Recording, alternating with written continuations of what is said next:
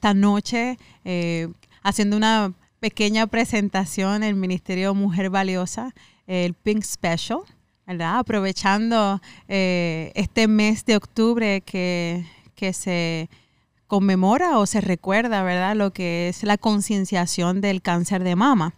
y pues queremos traerles un, un, un podcast especial, ¿verdad? Para, para hacer conciencia por una parte y también eh, para que conozcamos eh, un poco más de lo que lo que viven las mujeres que pasan por este proceso. Generalmente eh, nos concentramos en aquellas ¿verdad? que pasan por el proceso, pero también olvidamos, tal vez en ocasiones, que la familia ¿verdad?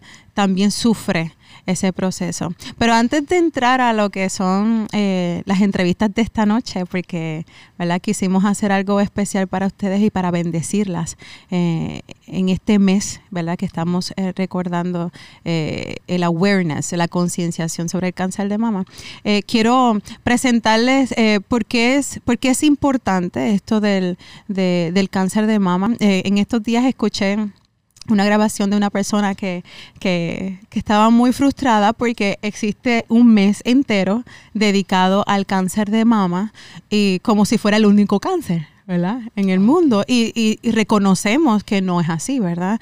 Hay muchos cánceres, que hay mucha gente sufriendo cáncer, pero tal vez eh, podamos eh, maybe justificar el que el cáncer de mama eh, tenga un mes de concienciación, porque según la Organización Mundial de la Salud, el cáncer de mama es el cáncer eh, que prevalece a nivel mundial. ¿verdad? Y el registro de cáncer de Puerto Rico en las estadísticas del 2006 al 2010 establece que el 29.7% del cáncer en mujer, el primero es el de mama.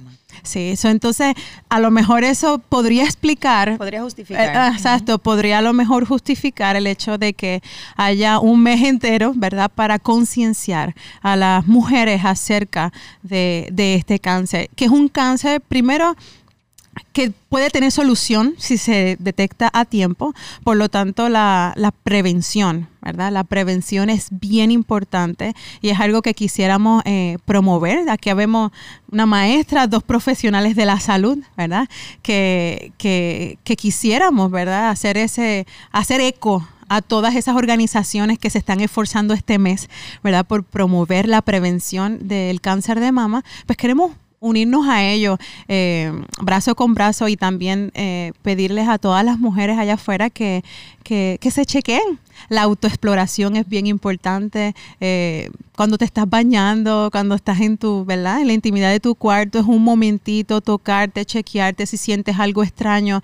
Visita a tu médico. Sí, no toma tiempo, es algo que podemos hacer en un momentito, ¿verdad? Y, y, esa continuidad se nos dice todo el tiempo eh, que tenemos que hacer un seguimiento anual, ¿verdad? Yo sé que no es algo que nosotras uh, vamos al gineco, ¿no? Pero es algo que, que la verdad es una vez al año, ¿verdad? Que lo, que lo podemos hacer, que podemos sacar ese tiempo y las exhortamos en amor a que, a que lo hagan. Ahora, para arrancar con este, con este tiempito, eh, me acompañan dos hermanas que muchas de ustedes conocen, Silvia y Linet, ¿verdad? Es parte del ministerio, mujer valiosa. Eh, pero hoy tenemos a Linet en calidad de, entrevistada.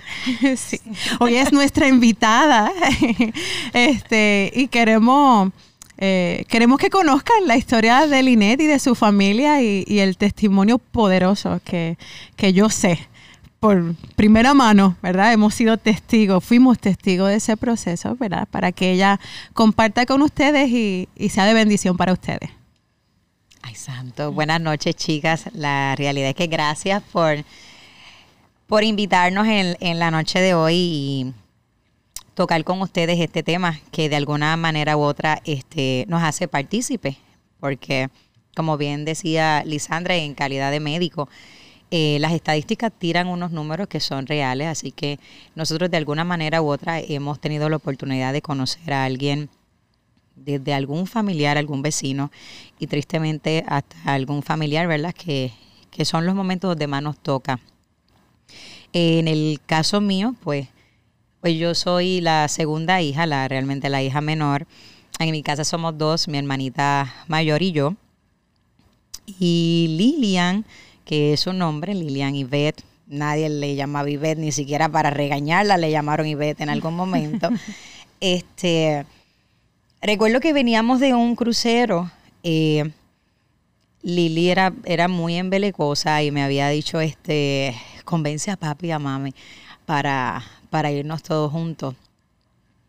Y hoy yo te puedo decir que aquel viaje eh, estaba en los planes de Dios.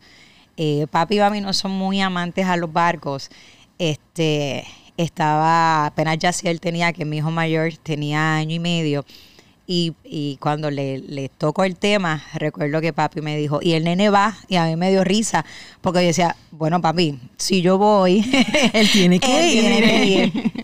Pero para mí era importante que, que ellos fueran, ¿verdad? Porque entonces pues, iba a ser un viaje familiar realmente. Nada, finalmente todos responden, la llamo, porque la cosa fue ella y ella estaba muy contenta porque pues todo el mundo dijo que sí, así que emprendimos aquel, aquel crucero. Fue un viaje familiar donde eh, les compartí ahorita que sí, fue, fue de parte de Dios, fue el último día que pudimos compartir con Lili, este, en, en calidad desde el punto de vista que estaba en salud. Porque luego de ese crucero, aquello fue en junio y casi como en agosto, es que entonces ella eh, comienza a recibir el diagnóstico y no es hasta que entonces, ¿verdad?, eh, recibe la noticia que en efecto eh, sí salió positivo al cáncer, pero ya estaba en etapa 3. Lili apenas contaba con 43 años, yo tengo 41. O sea que no, no estamos muy lejos. Claro. Y uno a esta edad pues se siente pues todavía joven y llena de vida. Y uno dice yo, yo Mucho por delante, seguro. Claro.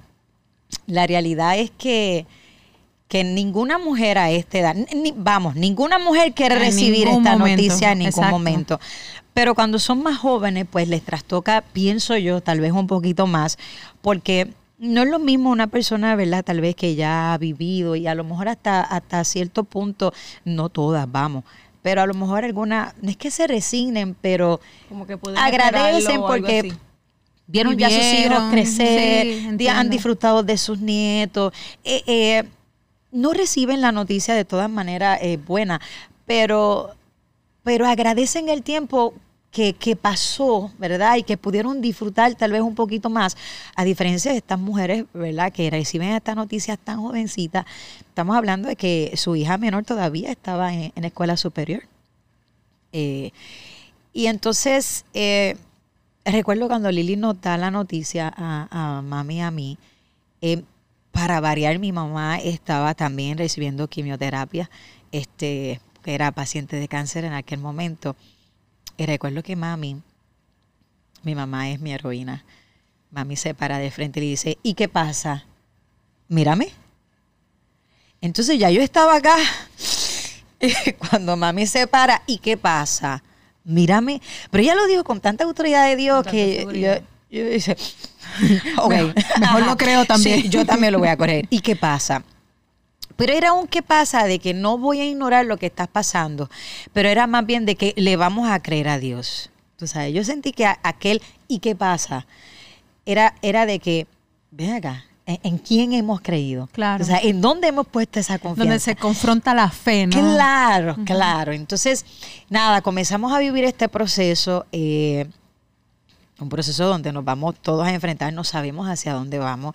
Este, tuvimos muy buenos médicos. Este, las, las, las chicas, sus hijas, eran, son tres, se integraron fuertemente en, este proceso, estuvieron mano a mano con, su mamá, eh, mami, papi.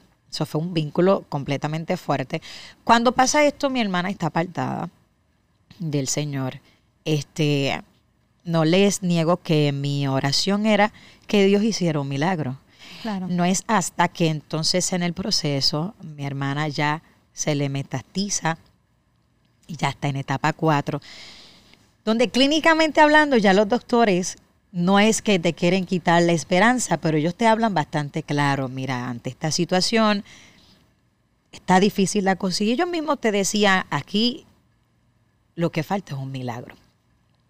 Y yo quiero compartirte, este, mujer que me está escuchando, que en este proceso yo tuve que aprender a no encajonar lo que es el aspecto del milagro de Dios.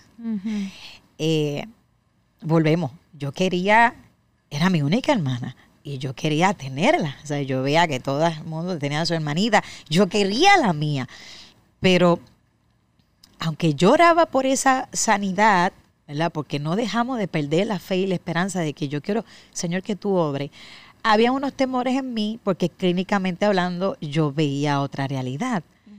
Eh, pasa todo este tiempo y recuerdo que ya, ya en el 2016, sí, porque ya Sara había nacido, este, mi sobrina mayor, la que ustedes estuvieron, ¿verdad? Eh, compartiendo ahorita Vamos a, van a conocer ya mismo.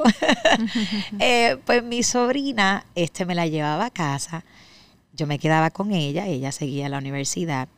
Entonces, pues Lili, en ese tiempo pues platicábamos mucho. Yo estaba recién parida, así que tenía una cesárea, no podía moverme mucho.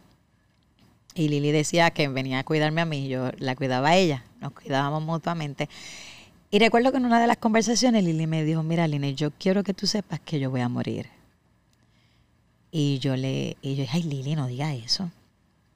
Me dijo, sí, Linet, mi cuerpo me lo está dictando. Y la realidad es que uno piensa que, que, es un cliché de toda persona ¿verdad? que tiene cáncer, pero ella estaba teniendo unos encuentros con el Señor. Primero Lilian eh, se reconcilió con el Señor. Y recuerdo que en un momento fuimos a, a, al Meliá y había una mujer a distancia este, que yo veía que miraba a Lili fuertemente. Y yo, ya mi hermana tenía el seno, eso fue al principio del cáncer, tenía el seno, eh, era el cáncer inflamatorio. Y ya su brazo estaba un poquito, ¿verdad? Caído. Y yo acá decía, yo decía, si esta mujer sigue mirando a mi hermana, yo le voy a tener que decir algo. Porque uno quiere cuidarlo y no quiere que le pase nada. Y entonces, pues nada, estábamos como en, esa, en esos gazebos y ella seguía mirando a Lili. Y yo decía, pero que ella, ella no disimula, va a seguir mirando. Y yo en un momento como, tú sabes, como que me estoy dando cuenta que le estás mirando, pero la mujer bien tranquila, pero con su, mirada fija. Nada. Lili me dice, vamos donde está Josué, porque quiero, quiero estar más cerca del nene. Este, cuando vamos caminando, la señora sigue mirándonos. Y yo dije, ah, no, pues ya, ya, ya, te, ya se está mandando. La señora curiosamente se acerca a nosotros y comienza a hablarnos inglés. Ella no sabe si nosotros entendemos en efecto inglés o no. Le dice en inglés a mi hermana, eh, yo no te conozco, yo no sé por lo que tú estás pasando. Yo solamente te voy a decir que Dios tiene algo contigo y que no importa el proceso por el que tú estás, Dios está ahí.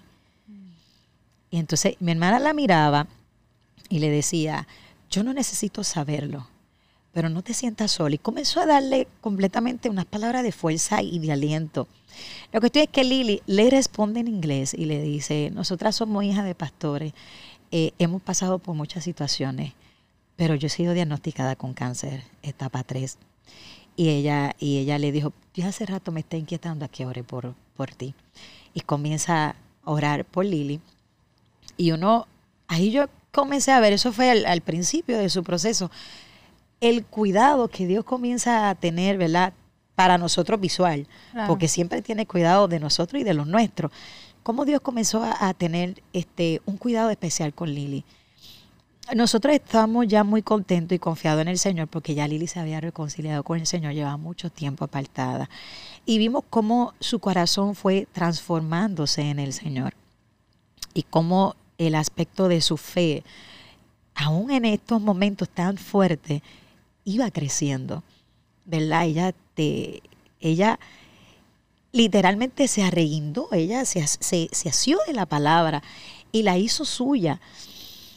Cuando empieza ya el proceso, la caída del cabello, este, el día que ella decide raparse, que ella me llama, me llama a la escuela y me dice, ya no aguanto más, eh, eh, me quiero rapar, eh, pero no sé qué hacer. Y yo le dije, Lili, tú eres hermosa, ¿qué te hace feliz? No me hace feliz nada. Le digo, está bien, pero en estos momentos que estamos hablando de la caída del cabello, ¿qué tú quieres? Es que yo me quiero afeitar, pues afeítate. Es que yo no sé cómo voy a quedar. Entonces es una lucha por la que ella estuvo viviendo. Le digo, Lili, afeítate. Sal de eso. Te vas a sentir mejor. Hazlo. A lo mejor cuando ya lo hagas, pues ya estás tranquila. Y yo pensaba que Lili lo que necesitaba era más como ese, ese empuje, ¿no? Sí, alguien que le dijera, dale, adelante. ya. Tírate. Entonces ella me dice, dale. me dio risa porque decía, te voy a enviar una foto rápido. Entonces, es que ella era tremenda. Entonces, cuando me envía la foto, me la envía en perifollá porque ella se puso pañuelo, se puso gafas y me dijo, estoy buena. y entonces eh, eh, su ánimo, dentro de, lloramos juntas, este, pero su ánimo, pues me, daba como también esa, esa tranquilidad. Y decía, Señor, pues si ella está feliz, feliz en el sentido de que se siente fortalecida, pues, pues amén. Pero de hecho luego ella ese día subió a casa y le rapó el, el pelo a mi esposo este y todo, ¿verdad? Pues se solidarizaron con, con ella rapándose el cabello. Estos fueron los, como los mejores momentos donde nosotras todavía, o por lo menos yo, podía sonreír. Cuando ya eh, mi hermana en cuerpo eh, se va degradando, se va deteriorando realmente. Eh, fue, fue muy fuerte ver cómo Lili físicamente se consumía, el cáncer la, la iba consumiendo. Y yo te puedo decir que yo tuve momentos donde yo me tuve que, yo me encerraba en el cuarto y, yo tenía que gritar. Yo tenía que, era como si, si mi alma tuviera que, cuando tú quieres certificar algo y tú quieres sellar algo, pero él lo sabes, pero necesitas autoconvencerte.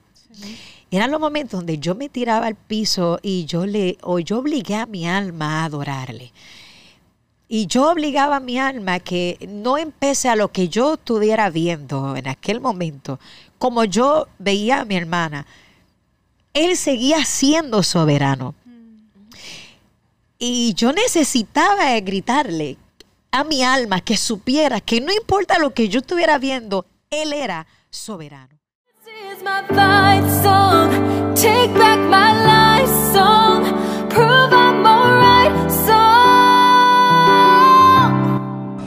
Este mensaje para Iliana, Keila y Limar. Que Dios las bendiga mucho. Las quiero, las extraño. Y les llame para echarle la bendición. Las amo. A dormirse temprano, que descansen. que las coja yo.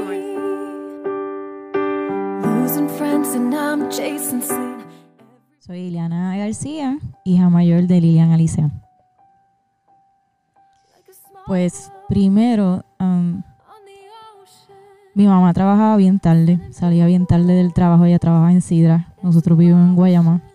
Y me recordé una vez, eh, me quedé con, mis hermanas en casa, eh, ya estábamos todas durmiendo y mami siempre tenía la costumbre de llegar a casa y notaba el beso antes de dormir.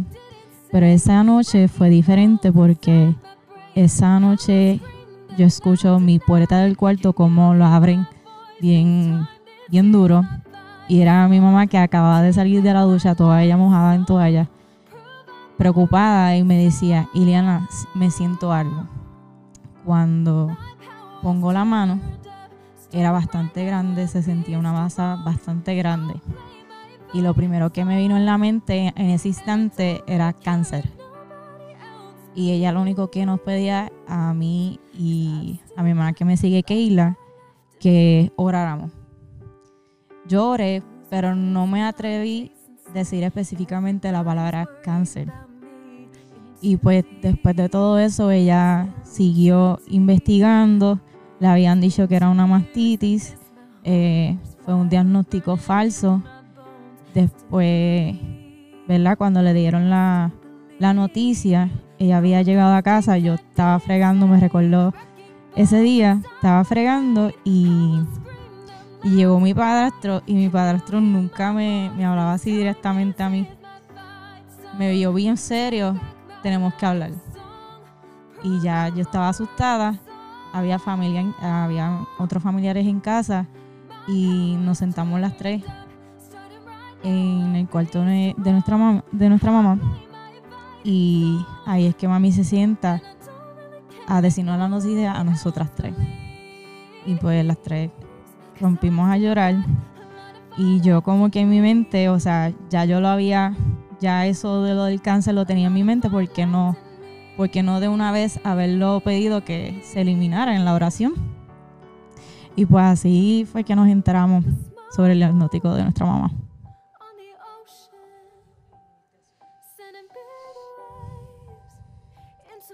Fue, fue bien, yo, he tenido mis experiencias personales con Dios, pero esta experiencia fue totalmente diferente. Ahí es donde yo conocí la voluntad de Dios. La voluntad. Porque muchas veces nosotros oramos, pedimos sanidad, sanidad, pero Él siempre tiene la última palabra. Y ahí fue que conocí a saber cómo orar al Señor y pedirle voluntad sobre, ¿verdad? Sobre toda esta situación. Este, para mí fue bien conmovedor porque pues la más que cuidaba a mami era yo. Este, porque tenía muchos días libres. Mi hermana, mi hermana pequeña apenas estaba en- empezando décimo cuando supo la noticia. Mi otra hermana estaba todavía en la universidad. Y pues en los tratamientos, todos los viernes, la iba a llevar a la radioterapia, a coger radioterapia. Um, y cuando empezó a hospitalizarla, muchas veces, um, siempre me quedaba, nos turnábamos entre hermanas, nos turnábamos en quedarnos y cada una, mientras nosotros estábamos en ese hospital, a ella la empezaron a hospitalizar desde diciembre de 2015. Ella siempre se hospitalizaba una cada vez, una vez al mes, siempre. Desde ese diciembre de 2015, eso era diciembre, enero, así. Y cada una de nosotras teníamos experiencias diferentes. Y una de las experiencias que yo viví con mami fue que um, era ya de noche y llegó una enfermera que no la habíamos conocido, imagínate, siempre la hospitalizaban en el mismo lugar porque era obligatorio. Este, y nosotros ya conocíamos a, los enfermeros de turno, ya ellos no conocían. Y esa enfermera nunca la había visto en ese piso. Y ella llegó al cuarto y lo único que ella dijo fue, sentí darte esto. Y se fue. Y yo ni mi mamá la, la volvimos a ver. Y ella lo que le entregó fue una tarjeta que tenía este versículo que se encuentra en Isaías 41, 10, que dice, no temas, porque yo estoy contigo. No desmayes, porque yo soy tu Dios, que te esfuerzo. Siempre te ayudaré, siempre te sustentaré con la diestra de mi justicia. Y fue como que, y fue tremendo porque yo acababa de llegar ese día de rotarme con mi hermana que, este, con mi hermana Keila. Y me recuerdo que ese día yo llegué y ella nos estaba contando a todos nosotros que había pasado una mala experiencia con una doctora, que, que ella llegó al cuarto, ella no la conocía y ella le vino a traer palabra bien negativa, que ella no sabía por qué ella estaba ahí, que ella no sabía por qué estaba hospitalizada, porque ella seguía en este hospital, si eso era para que estuviera allá en la casa, ella no entendía. Y le dio tanta palabra de, neg- de negatividad a mi mamá que ella se corrompió, ella estaba bien enfogonada y ella estaba desanimada hasta que llegó esa enfermera con, o sea, con esa palabra. Y fue bien fuerte para nosotros y, nos, y de verdad nosotros le contábamos a nuestros familiares y todavía no podían creer que nunca habíamos visto a la enfermera de- después de esa experiencia. Y después que, ¿verdad? Mi, mi mamá falleció en agosto 18 de 2016 y, y fue fuerte también para mí porque me recordó, mis familiares no saben de esto. Estaba un día en casa, ya no habían dado la noticia que desahuciaron a mi mamá. Y me recordó un día que estaba cuidándola una noche y ella ya estaba y yo la escuchaba hablando y me dio curiosidad qué ella decía. Y me, me senté, me acerqué, acerqué mi oído y ella, no se entendía las cosas que ella hablaba. Y en una, ella ya había perdido la voz y se escuchaba como que bien ronca. Hasta que en una, de repente, ella está durmiendo, de repente, ella dice claramente, me voy. Pero ella está durmiendo. Y yo, yo perdí, perdí um, la razón y yo empecé a pedirle al Señor, aquí no, aquí no, en el hospital no. Y fue así. Y cuando ¿verdad? le dieron de alta, que la mandaron por hospicio a, a casa, todos estábamos bien contentos porque ella llegó a casa y estaba contenta y mami, mami como te digo, ella perdió la voz para marzo. Ella te hablaba ronca, ella no te va a hablar claro.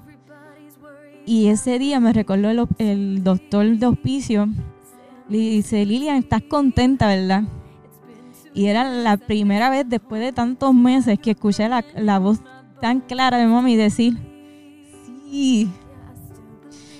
Ella estuvo dos días y ella estaba con un ánimo hasta que un día, un miércoles, ella pidió que ella no quería más visitas. Fue jueves y los jueves, gracias a Dios, yo estaba, yo estaba libre de trabajo. A ese tiempo ya yo estaba trabajando. Y me recuerdo que los que estaban cuidando a mami en el cuarto era abuela, abuelo y Titi. Los tres ahí con ella. Y pues como estaban seguidos de yo les dije, mira, como estoy libre, vayan y descansen, yo me quedo con ella. Y a ella le habían dado una campanita y me recuerdo que le decía a mami, mami, cualquier cosa tú me tocas la campana. Y me habían dado, ellos me habían dado la, ¿verdad? La, la, habían dicho que ya sonaba mucho la campana, se levantaba mucho, que había que atenderla. Y esa noche no molestó a nadie. No nos levantamos para nada. Fue la noche que, que no hizo nada.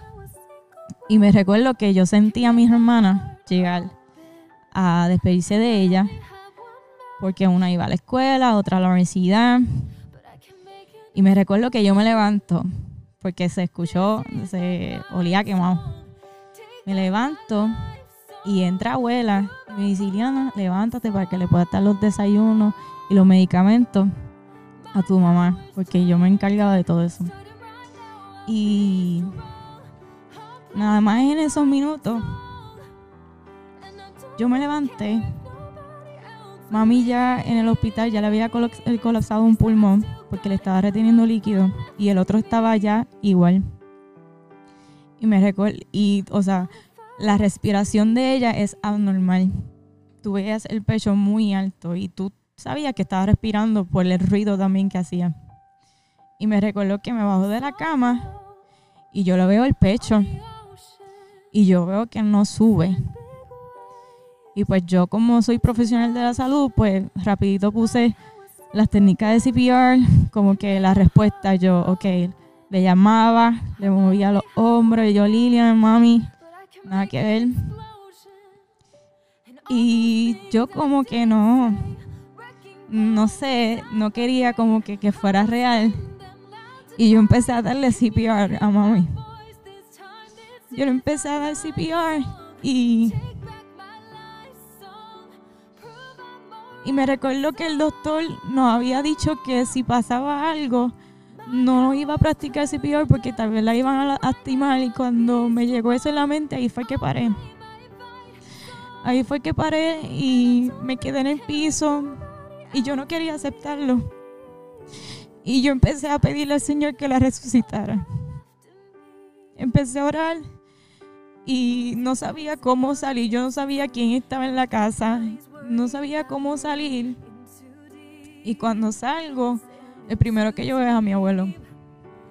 Y mi abuelo se, se gira y me ve y me dice, Liliana, ¿qué pasa? Y rapidito escucho los pasos de mi abuela que me ve corriendo y después escucho la puerta que abre, me doy cuenta que mi tía también estaba y toda esa gente. Y lo más que me dio curiosidad es que al yo ser la, la primera de, darme cuenta que mami ya no estaba, eh, me da curiosidad porque todos, aún pasando ya el tiempo, todos hicieron lo mismo.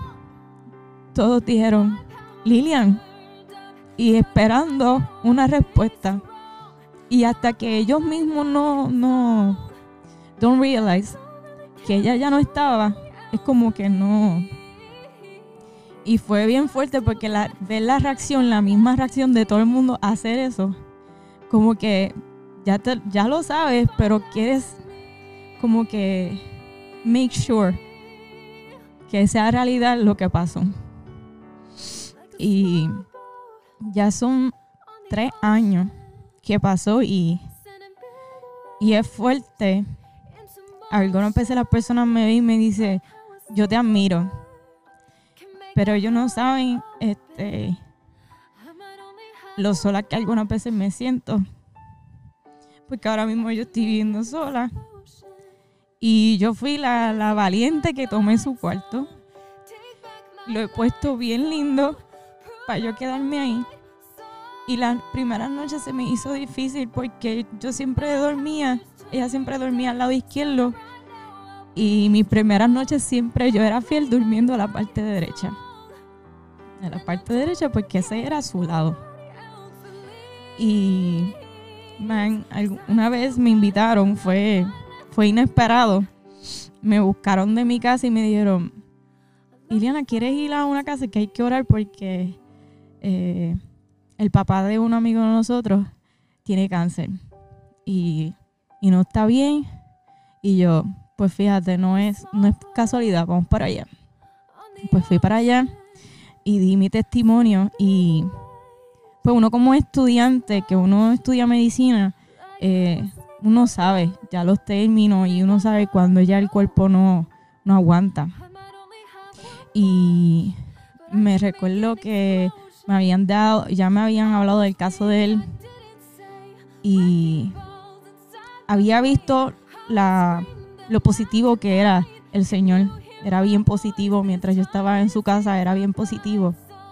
Pero yo le hablaba a ellos y yo les decía, recuérdense siempre la voluntad, la voluntad de Dios. Siempre pidan la voluntad de Dios. Porque de cualquier manera, como le decía a mi abuelo, que hay gente que no pide por la voluntad de Dios. Y es la más importante. Y después eso bregó en mi mente y yo hasta yo dije, mano, qué egoísta yo fui. Yo pidiendo que a mami la resucitaran para qué? Para que ella siguiera ahí dolida, sin poder hacer nada. Y después yo dije, si es que eso es lo que Dios quiere, que ya sus hijos estén con Él. Eso es lo que Él quiere fervientemente, que, que nosotros ya estemos con Él en su presencia. Y me habían invitado también a un encuentro de mujeres y, y muchas de ellas que estaban ahí eran sobrevivientes. Me recuerdo que era mi turno y yo le decía, empecé a llorar porque yo decía, ojalá en mi caso fuera igual que ustedes. Pero en este proceso mi, mi miedo en realidad era cómo, cómo me iba a sustentar, porque mami era la cabeza de casa. En cuestión económico. Y yo lo que tengo es un trabajo que paga mínimo part-time. Y mis hermanas todavía estaban estudiando, aún no estaban trabajando. Y gracias a Dios no sé cómo, pero Dios me ha sustentado hasta lo, hasta lo más mínimo. Hasta lo más mínimo Dios me ha sustentado, Dios me ha, me ha proveído muchas cosas y me ha abierto puertas en otros lugares y en otras actividades para poder yo trabajar y ganarme este algún algunos chavos, ¿verdad? Para poder sustentarme y pues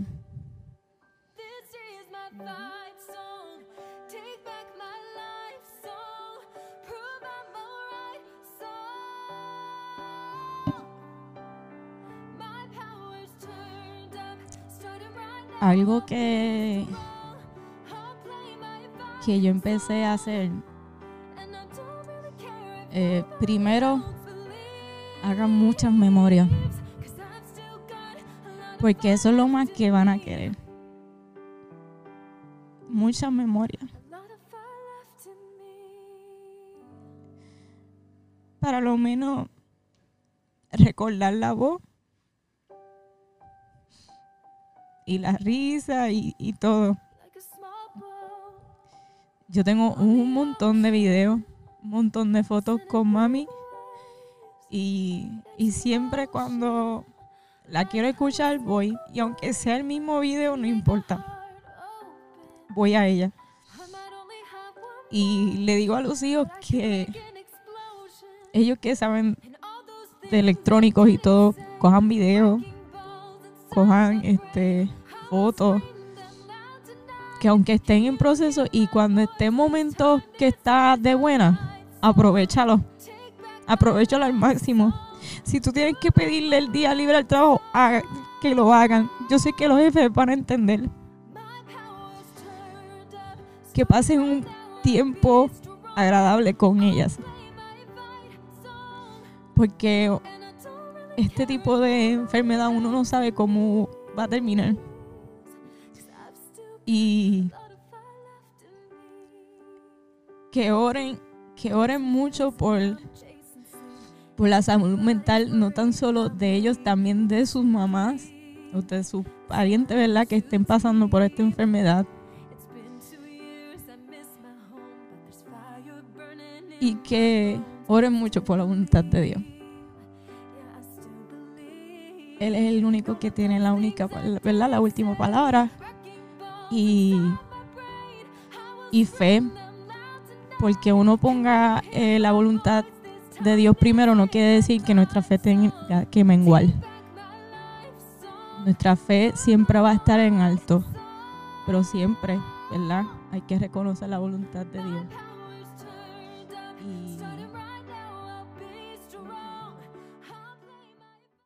Bueno, chicas, regresamos después de haber visto ese video y esa entrevista tan poderosa. Ya estamos casi terminando este, este podcast especial. Y quiero decirles que la parte que más me impactó de, de la entrevista de Iliana es el, el rol de hermana mayor. ¿Verdad? Eh, lo que tiene que hacer una hermana mayor, o no es lo que tiene que hacer, sino esa responsabilidad que cae sobre una hermana mayor de, de, susten- de pensar en el sustento, en, en el cuidado de su hermano, en, en ayudar para que mi mamá ¿verdad? no pase por más, por más, por más situaciones difíciles. Así que eh, es como esa carga que no me ha tocado a mí, pero por ser hermana mayor, ¿verdad? Eh, pues La como que me, ha- me, me- La me- siente, la siento claro. con ella.